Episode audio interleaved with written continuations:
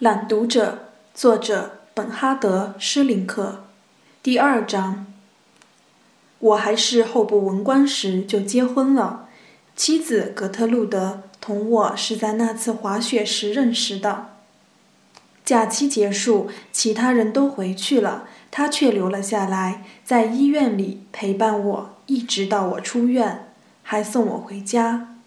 他也学法律，我们一道学习。一道通过考试，并一起成为候补文官。当发现她怀了孕时，我们就结了婚。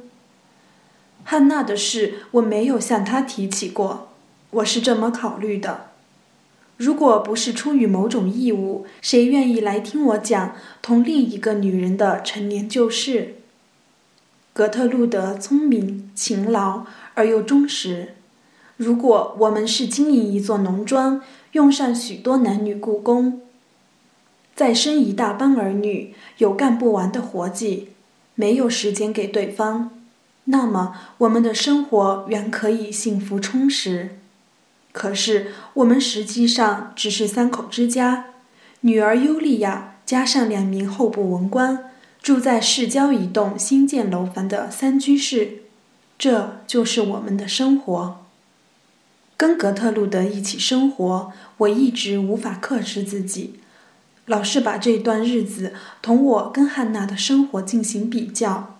每次我们拥抱在一起时，我老觉得这种感觉不是味儿，它不是味儿，它碰起来、摸起来不是味儿，它闻起来也不是味儿，味道总不对。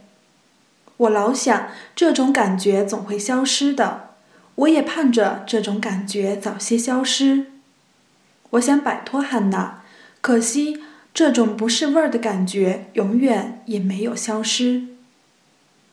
在尤利亚五岁时，我们终于离了婚，因为两个人都感觉无法再忍受下去。我们离婚并不痛苦，两个人也始终保持联系，以礼相待。叫我痛苦的是，我们不能给尤利亚一种她所盼望的安全感。在格特路德跟我相互依赖、相互亲热时，尤利亚在我们之间如鱼得水，完全同我们水乳交融。一旦他留意到我们之间气氛紧张，他就会从一方跑到另一方，向我们保证说：“爸爸妈妈都很慈爱，他也爱我们。”他还希望有个小弟弟，甚至还高兴有许多兄弟姐妹。很长时间，他都没有搞懂离婚到底是什么意思。所以我每次去看望他，他就一心想要我留下来；如果是他来看望我，也一心想要格特路德一道来。每次我跟他分别，他都会趴在窗台上看着我。我在他伤心的目光注视下踏进车子，心痛如绞。我有一种感觉，我们没有给他的，与其讲是他的某种愿望，还不如说是他的天生权利。在我们离婚时，我们实际上骗取了他的这份权利。我们两个人共同做了这件事。可是罪责却没有因此减半。我曾经想再寻求一种更加良好的男女关系。我得承认，我所寻寻觅觅的女人要有那么点像汉娜，摸起来、碰起来要像她，气味和滋味也要像。只有这样，我们共同生活才不会不是味儿。而且我还对他们讲了汉娜的事，对其他女人我大讲自己，比我对格特路德讲的要多得多。